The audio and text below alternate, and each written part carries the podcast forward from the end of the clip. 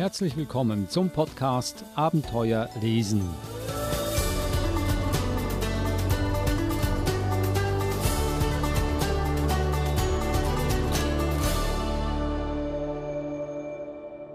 Der Podcast Abenteuer lesen, ein Wegweiser auch dafür, wie man mit Büchern ein wahres Abenteuer lebt.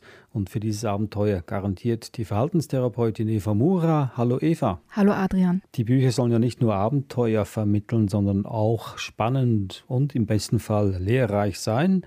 Und da kann man ja schon im frühen Alter damit beginnen. Du hast heute Bücher mitgebracht für Leser von 0 bis 4 Jahren. Ich staune immer wieder, dass man Bücher für Babys schreibt oder Babys sogar Bücher vorlesen kann, aber scheinbar ist es ja möglich. Die Babys nehmen ja alles auf. Ich darf zuerst einmal auflisten, welche Bücher du mitgebracht hast. Das erste Buch, das kleine Farben einmal eins von Reinhard E. Gartner und Helga Bansch. Das zweite Buch Seesucht von Marlies van der Well im Mixed Vision Verlag erschienen. Dann haben wir das dritte Buch es tanzt ein Mima-Monsterchen. Der Text stammt vom berühmten österreichischen Autor H.C. Artmann und die Bilder von Linda Wolfsgruber. Das vierte Buch Leni, Schwein und der andere von Helga Bansch. Ja, dann beginnen wir doch mit dem ersten Buch, das kleine Farben einmal eins, bestimmt nicht für Kinder, die erst null Jahre alt sind. Ich finde schon.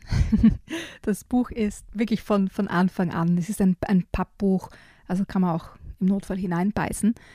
Aber was ich toll finde an dem Buch, ähm, und ich denke mir, das ist auch der Grund, warum es wieder aufgelegt wurde, ist, dass es ganz, ganz viele verschiedene Ebenen und Schichten hat. Also man kann es ganz normal unter Anführungszeichen verwenden, um Zahlen zu lernen. Aber zum Beispiel, wenn man sich das, das erste Bild, also einmal eins sozusagen, die Eins ansieht, ganz normale Szene, Kind im weißen Pyjama steigt aus dem Bett mit dem Text Einmal weiß schlüpft aus dem Bett, berührt den Boden seiner Welt. Mit Katze, Frosch und einem Buch ins Zimmer strömt Kakaogeruch. Also auf einer Seite ist natürlich die Eins im Vordergrund, die man immer wieder im, in dem Bild findet. Man hat einen Reim, den man mit dem Kind machen kann. Also wie du weißt, Reime, Fingerspiele und so weiter sind ganz, ganz wichtig für die Entwicklung des Sprachverständnisses. Aber in dem Bild sind ganz, ganz viele Details versteckt, die erst später im Buch sozusagen wieder auftauchen oder, oder Sinn ergeben. Man sieht eine kleine Maus, einen Frosch, eine Katze, einen Flamingo und so weiter. Und das sind Dinge, die später wieder auftauchen, wie zum Beispiel bei der 3. Dreimal grün, die Augen groß, schwimmt auf dem Wasser wie ein Floß und singt ein Mittagsquarkkonzert, das man noch in der Ferne hört. Man sieht dann die Frösche herumhüpfen und quaken. Und es gibt tatsächlich drei Frösche. Man findet aber auch im Hintergrund das kleine Kind mit dem weißen Pyjama dort liegen oder die kleine Maus. Und dann könnte man sich natürlich auch die Frage stellen, warum es vier Quark gibt. Quark ausgeschrieben als Wort Quark, wenn es nur drei Frösche gibt. Also es gibt ganz viele Dinge zu entdecken und zu diskutieren und das finde ich immer spannend, auch bei diesen quasi ganz einfachen Anfangsbüchern, dass es so viele verschiedene Ebenen geben kann und interessante Dinge zu entdecken gibt. Und das meinst du, kann man auch mit einem Baby lesen, dieses Buch? Natürlich, weil Babys reagieren ja auf die Sprache, auf den, auf den Reim, auf den Rhythmus. Das beste Beispiel sind Freunde von uns, wo die Mutter ins Kinderzimmer kam. Sie hat den Vater reingeschickt, um dem Baby das gerade ein paar Wochen alt war, vorzulesen. Und sie kommt hinein und Vater sitzt dort neben dem Baby, das freundlich zuhört, würde ich jetzt mal sagen, und er liest dem Kleinen die Ilias auf Altgriechisch vor. Für das Kind natürlich begreift es jetzt nicht die Worte, ja, aber es, es spürt die Wortmelodie, die Sprachmelodie ähm, und die, die Bedeutung hinter den Wörtern sozusagen. Ja, da kommt es nicht so sehr darauf an, dass die Geschichte jetzt einen Sinn ergibt oder wie bei der Ilias ja eigentlich nicht keine kindgerechte Geschichte ist in Wirklichkeit. Ja, aber das Kind lernt, ah, das ist was Angenehmes aus Büchern vorgelesen bekommen oder die Stimme der Eltern ist angenehm. Und dafür kann ich jedes Buch nehmen.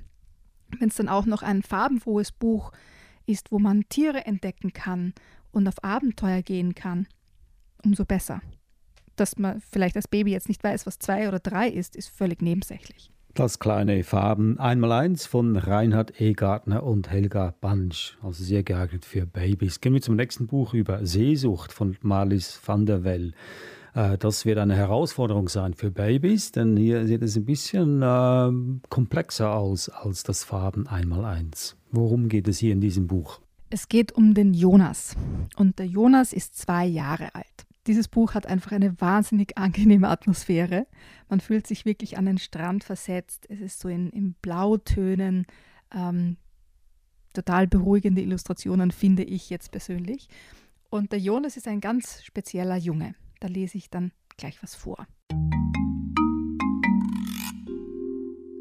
Jonas ist am Strand. Das erste Mal im Leben. Am Strand. Da hört er etwas. Er springt aus seinem Wagen, rennt los und erblickt das Meer. Wasser schwappt ihm über die Zehen, hin und her, her und hin. Es flüstert ihm zu Komm her, komm mit, komm rein. Und als keiner hinsieht, hüpft er hinein. Also man sieht dann, der Jonas springt in das Meer, der Albtraum aller Eltern. Die Eltern unterhalten sich irgendwo anders, sind nicht wirklich im Geschehen involviert und Jonas springt hinein in das Meer und geht natürlich unter, was am Anfang kein Problem ist. Jonas schaukelt in den Wellen und weiß auf der Stelle, das ist sein Element, das weite Meer. Er schwimmt mit den Fischen, mit den Quallen, durch das Seegras. Und wenn die Fische nach Luft schnappen, tut Jonas das auch. Schnapp! Ein großer Schluck Wasser Jonas kriegt keine Luft. Ach, herrje, ruft die Mutter, was machst du denn für Sachen? Sie zieht ihn aus dem Wasser und setzt ihn in den Kinderwagen. Du gehörst ans Ufer, nicht ins Meer.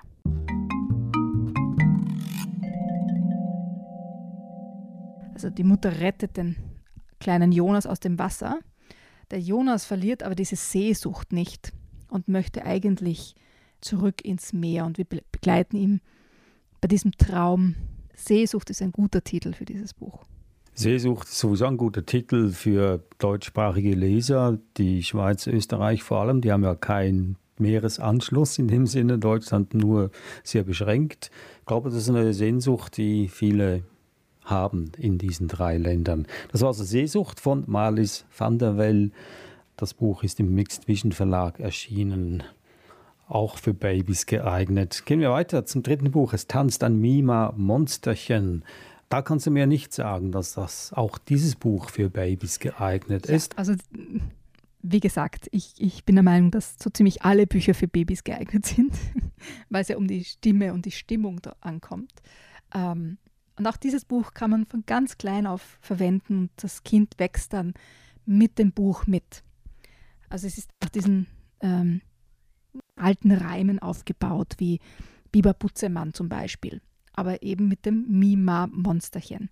Also man kann es für Fingerspiele oder Hüpfspiele verwenden, man kann einfach nur ein Lied draus machen, man kann im Haus herumtanzen mit dem Buch.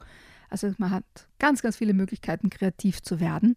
Und die Umsetzung, finde ich, ist ganz, ganz toll gelungen. Also es tanzt ein Mima-Monsterchen, brauche ich jetzt nicht richtig erklären, aber auf jeder Seite ist auch ähm, quasi eine, eine Anleitung für die Eltern mitgedruckt. Zum Beispiel auf der ersten Seite sind ganz viele orange und blaue Punkte. Und die Anweisung dazu lautet, tippe mit dem rechten Finger im Rhythmus auf die orangen Punkte. Also es tanzt ein Mi-Ma-Monsterchen und man versucht eben mit dem Finger auf die orangen Punkte mit zu tippen sozusagen. Also du kriegst schon mit dieses Konzept, dass es ist der Reim, aber man macht auch etwas mit seinem Körper dazu und lernt dabei links und rechts, orange und blau und so weiter. Also auf jeder Seite gibt es einerseits den Reim, aber auch etwas zu entdecken, etwas zu tun mit dem Buch. Man muss es dann rauf und runter schütteln, werfen und so weiter. Also es gibt ganz, ganz viele kreative Möglichkeiten, ähm, gemeinsam Spaß zu haben mit diesem Buch. Und gleichzeitig den Reim zu lernen, ein Lied zu singen, zu tanzen, zu klatschen rechts und links zu lernen und so weiter. Es tanzt ein Mima-Monsterchen. Der Text stammt von H.C. Artmann und die Bilder von Linda Wolfsgruber. Ein Buch, das auch körperliche Tätigkeiten erfordert und wahrscheinlich auch für viel Lärm im Haushalt sorgt. Gehen wir zum letzten Buch über. Leni, Schwein und der andere von Helga Bansch. Und Helga Bansch kennen wir vom ersten Buch, Das kleine Farben einmal eins. Sie ist Illustratorin, aber scheinbar auch Autorin. Ich weiß, dass meine Mutter zuhört. Ich weiß nicht, ob sie das überhaupt weiß. Wie ich eine große Schwester geworden bin, da war ich vier Jahre alt, habe ich eine kleine Schwester bekommen. Und mir wurde diese kleine Schwester angekündigt als die große Sensation, weil jetzt habe ich dann endlich jemanden zum Spielen. Und in meiner Fantasie, weil ich gerne Fußball gespielt habe und gerne auf Bäume geklettert bin in dem Alter und so weiter, habe ich mir gedacht, boah, super, jetzt habe ich dann jemanden zum Fußballspielen. Und dann kam meine Mutter heim mit so einem kleinen Bündel, das geschrien hat. Und man durfte ins Zimmer hinein, nur wenn man sich etwas vor die Nase und den Mund äh, gebunden hat, damit man das arme kleine Baby ja nicht mit irgendeinem Schnupfen ansteckt. Und ich fand das total blöd. Also ich habe mir gedacht, das ist ja so eine Enttäuschung. Mit, mit dem, da kann man ja überhaupt nicht Fußball spielen. Also die haben alle gelogen. Ja, und ich war ziemlich enttäuscht am Anfang daran kann ich mich noch genau erinnern, wie ich in das Zimmer hineingegangen bin und mir gedacht habe, das funktioniert nicht. Das, mit Fußballspielen wird das nichts. Und ich dieses Buch aufgeschlagen habe, Leni und der andere, wirst du gleich brummig gelacht habe. Endlich jemand zum Spielen, freut sich Leni, als der Bruder geboren wurde. Aber als sie ihn zum ersten Mal sah, machte sie ein langes Gesicht. Wird er noch größer oder kann man ihn umtauschen? flüsterte sie Schwein ins Ohr. Schwein meinte, der wächst, aber das dauert. Wie du erkennst, Schwein ist natürlich ein Kuscheltier. Spielen konnte sie also nicht mit dem Winzling. Dafür machte er Lärm. Einmal hatte er Hunger, dann wieder Bauchweh, oder er konnte nicht schlafen. Wenn er nicht plärrte, raunzte er musste herumgetragen, gefüttert, gewickelt oder gehätschelt werden. Wie gut, dass Leni Schwein hatte. Denn es hielt Lenis Ohren zu, wenn der Schreihals brüllte. Kein Pieps war dann mehr zu hören. Sobald der Kleine gewickelt wurde, schlug Schwein Alarm. Achtung! Stinkbombe! rief es und rannte mit Lene aus dem Zimmer. Oft kam Besuch. Dann hieß es Ach, wie süß! oder So ein kleiner Schatz! Und ganz gewiss war damit nicht Leni gemeint. Alle wollten den anderen küssen und kosen.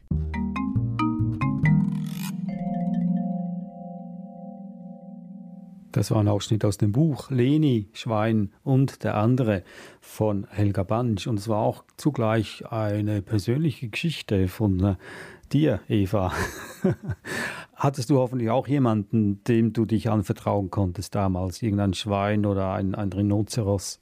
kann mich nicht mehr genau darin erinnern, aber ich weiß, dass ich immer sehr viele Kuscheltiere im Bett hatte. Also ich nehme mal an, dass ich es einem Kuscheltier erzählt habe, aber daran kann ich mich nicht mehr wirklich erinnern. Ich möchte nur dazu sagen, dass sich das Verhältnis zu meiner Schwester natürlich im Laufe der Zeit verändert hat und äh, wir dann sehr wohl miteinander spielen konnten. Gott sei Dank ist sie gewachsen.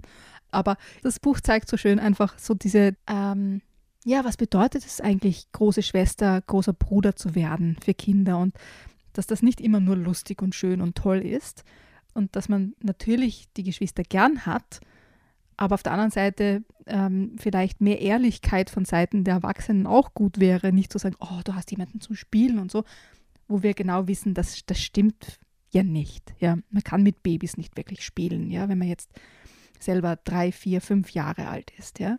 Ich muss sagen, ich beneide ja schon fast die Menschen, die Freude haben können an Babys und äh, stundenlang mit dem Baby kommunizieren können, weil ich kann auch nichts anfangen mit Babys. Und ich finde, ein solches Buch sollte auch für Erwachsene existieren, wie Erwachsene äh, auf Feinheiten achten, um auch Babys lieb haben zu können. Das war also Leni Schwein und der andere von Helga Bansch. Und ich glaube, das Ende der Geschichte liegt auf der Hand. Das müssen wir jetzt nicht noch herausplärren.